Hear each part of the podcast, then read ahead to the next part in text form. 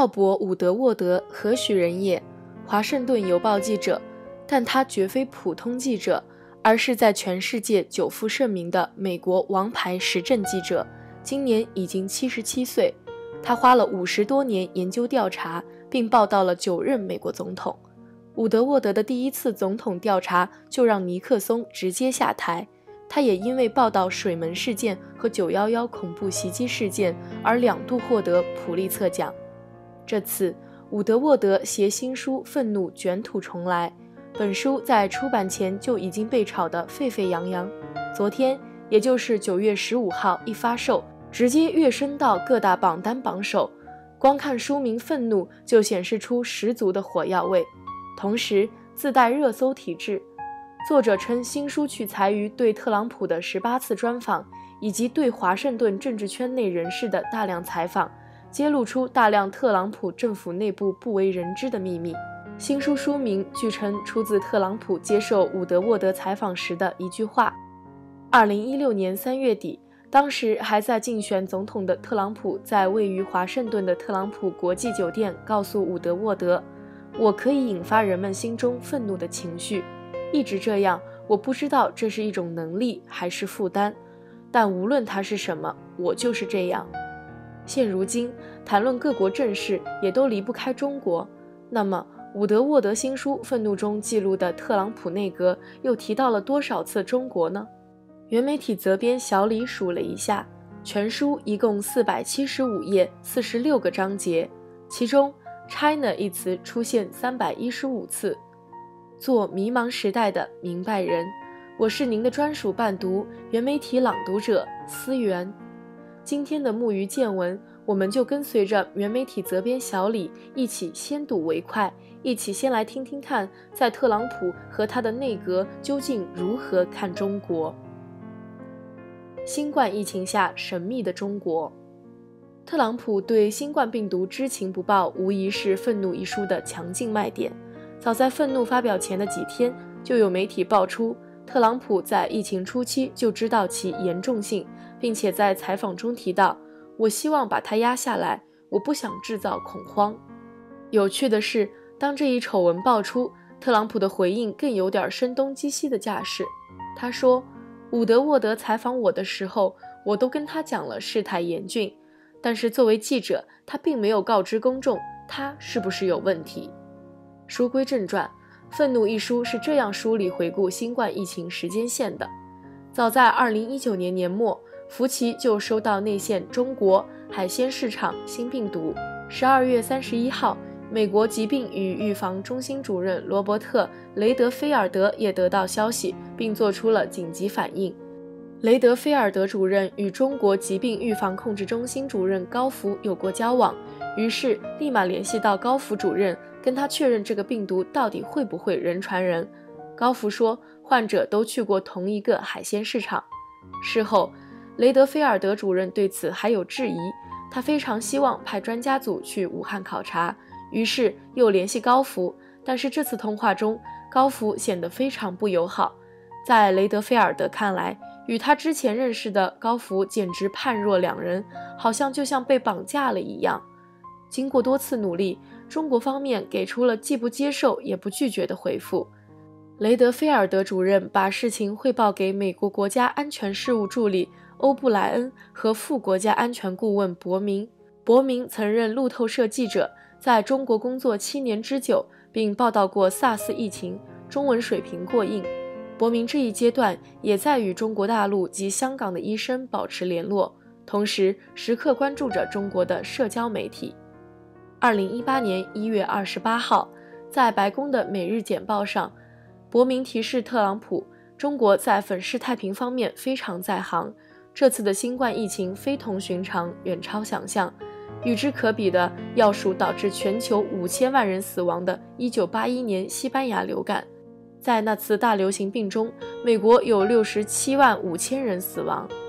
一些与中国共产党和政府官员有密切关系的中国精英人士也暗示，中国方面可能会有险恶的意图。中国不愿意成为唯一受到疫情影响的国家。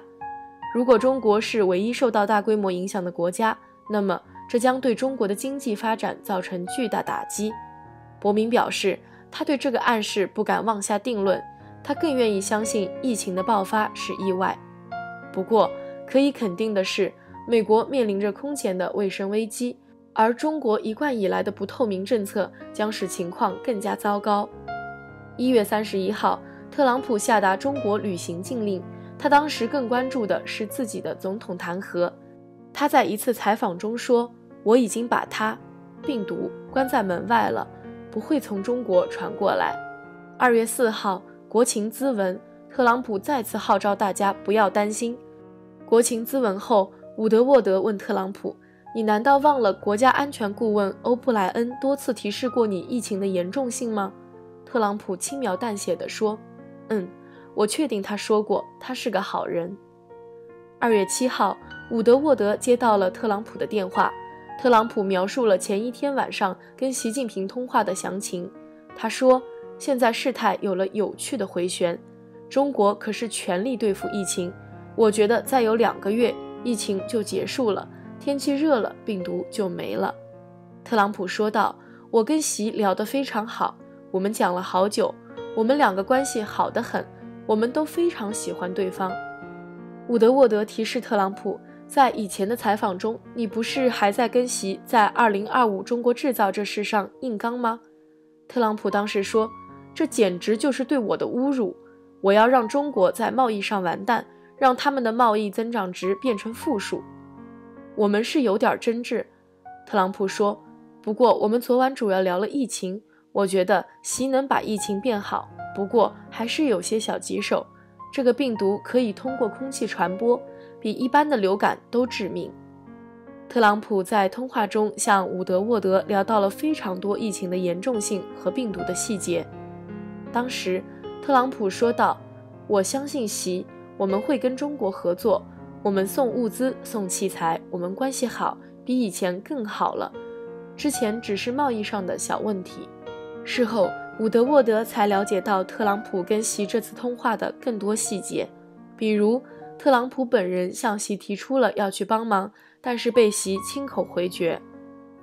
三月十九号，就在美国疫情加速扩散、部分地区开始采取封闭措施之际，特朗普对伍德沃德说：“我仍然想要淡化它，因为我不想制造恐慌。”在《愤怒》一书的后半段，伍德沃德用了大量篇幅描述美国的医疗界、政界付出了各种努力，希望能够去到武汉，但神秘的东方之国只回应以神秘的微笑。军事过招中调皮的中国，马蒂斯是美国国防部长，美国海军陆战队退役上将，曾任美国中央司令部司令，北大西洋公约组织盟军转型司令部最高司令。上过战场，负过伤。魏凤和是中国中央军事委员会委员、国务委员、国防部部长。据《愤怒》一书中描述，他并没有经历过战争。两位国防部长的第一次碰面是2018年6月，在新加坡举行的亚洲国防部长大会上。随后，马蒂斯就拜访了故宫。马蒂斯形容当天晚上与魏凤和的约会。他说：“那个场景让了不起的盖茨比都显得太便宜了。”终于，二零一八年十一月八号，马蒂斯和魏凤和在美国有一次会面。这次会面，马蒂斯希望能够真诚地好好聊聊。他的目标是避免战争，甚至制止战争。而当时也正是中国在大力发展核势力的时候。马蒂斯曾经做过海军陆战队招募员。被派遣到各种学校招募，很多学校都不欢迎他，所以他非常了解，在不能命令别人时，劝说就非常重要。而魏凤和并没有打过仗，拥有多年在中东战斗经验的马蒂斯认为，没有经历过战争的人才更愿意去冒险。在这次会面中，马蒂斯与魏凤和乘坐直升飞机拜访乔治华盛顿故居维农山庄。在参观过程中，马蒂斯特意向魏凤和展示了巴士底钥匙。法国大革命之初，法国人民攻占巴士底狱拿到的钥匙，这把钥匙被视为反王权专政的象征。拉菲德侯爵后来把这钥匙送给了乔治华盛顿。马蒂斯说：“你看，真正的社会革命你得让政治犯从监狱里出来。魏凤和应该能心领神会，毕竟中国在关押政治犯方面属于全球领先。参观结束后，马蒂斯说：“美国在历史上可没有像其他列强那样侵略过中国，也没有占中国便宜。事实上，美国人民非常喜爱中国。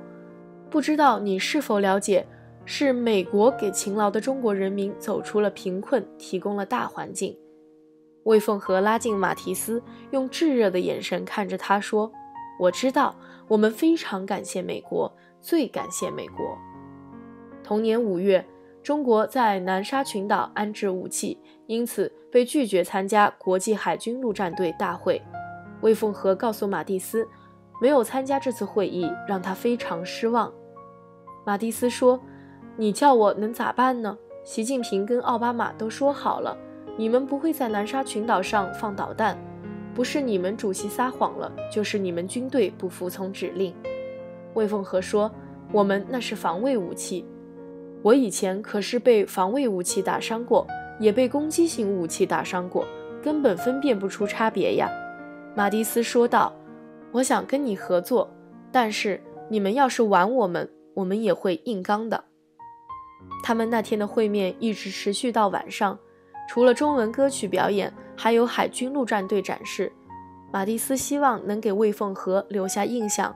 他解释道：“这些战士能在十八分钟内跑完三英里，做二十一个以上引体向上。”会面的最后，马蒂斯说：“美国从来不想控制中国，我们只是希望你们按规矩来办事。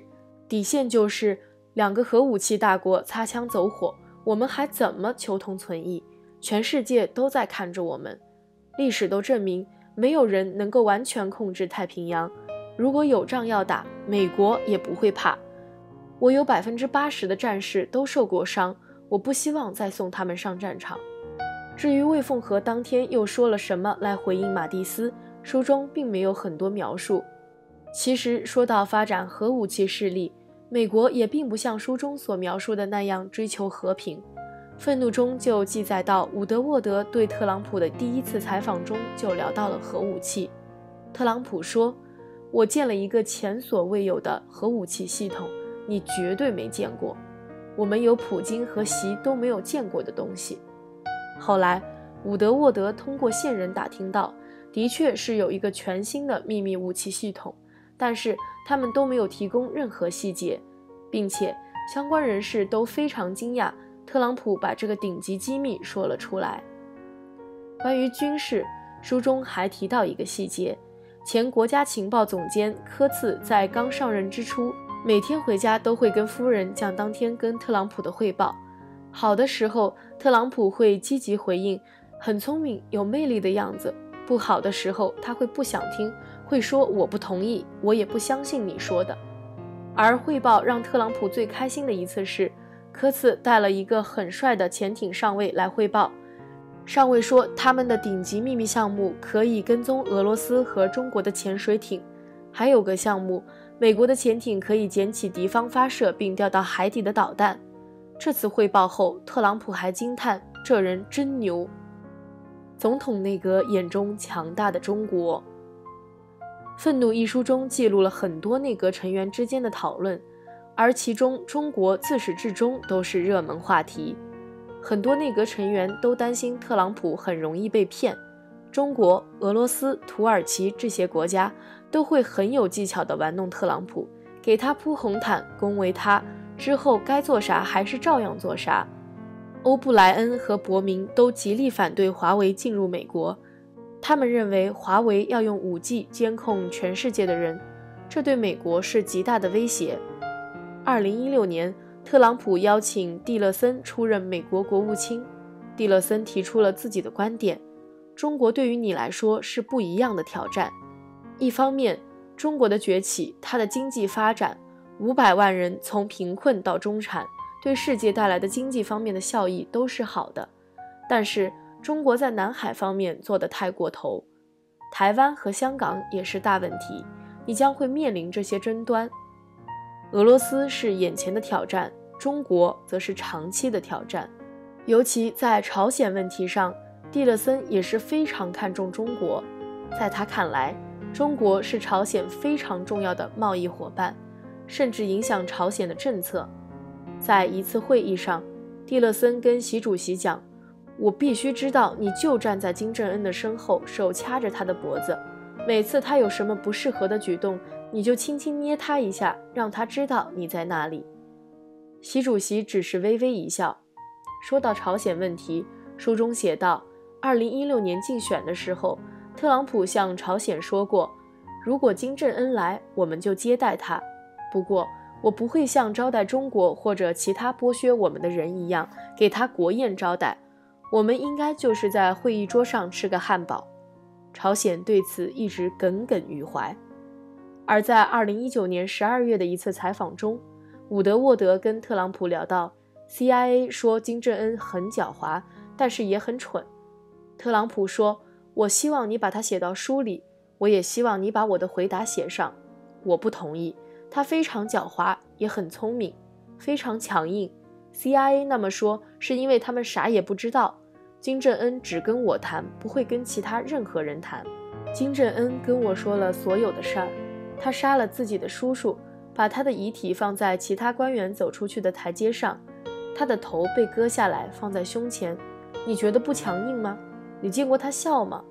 特朗普给作者看他和金正恩的合影，合影中金正恩是笑的，只有跟我合影他才笑，他平时完全不会笑。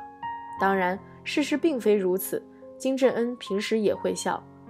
伍德沃德借此问道：特朗普跟金正恩会不会像是尼克松和中国一样呢？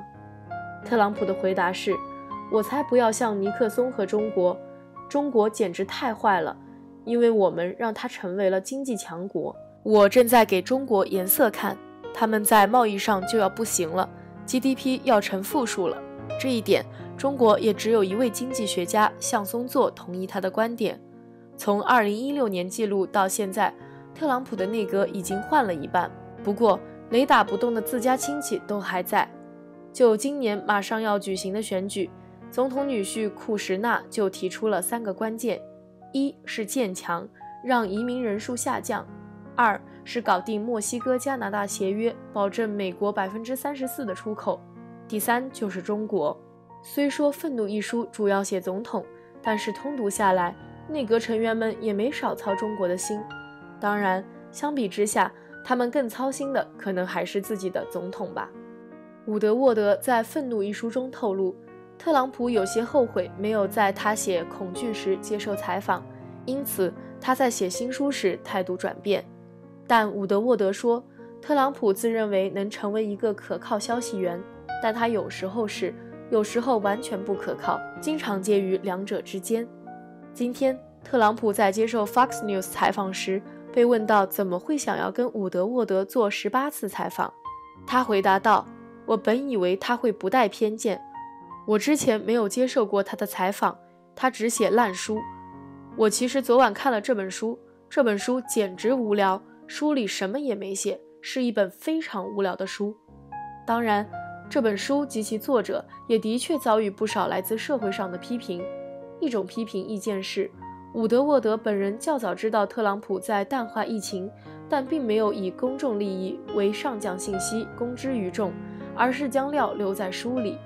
伍德沃德对此回应说：“当时并不清楚特朗普所援引说法的信息源是什么，无法确定其可靠性，因此花了更多时间去考证。”另一种批评意见是，伍德沃德选择在总统选举前五十天发布这一新书，或有影响选情的考量。伍德沃德本人接受采访时的确曾表示，特朗普不是美国总统的正确人选。因为他没有在疫情爆发时承担起相应的责任。好了，今天的伴读就到这里，希望能对您有所启发。感谢您的聆听。不抽象就无法深入思考，不还原就看不透事实本质。我是原媒体朗读者思源，欢迎您明天继续来我们原主平台追索真知，探寻真理，做一个迷茫时代的明白人。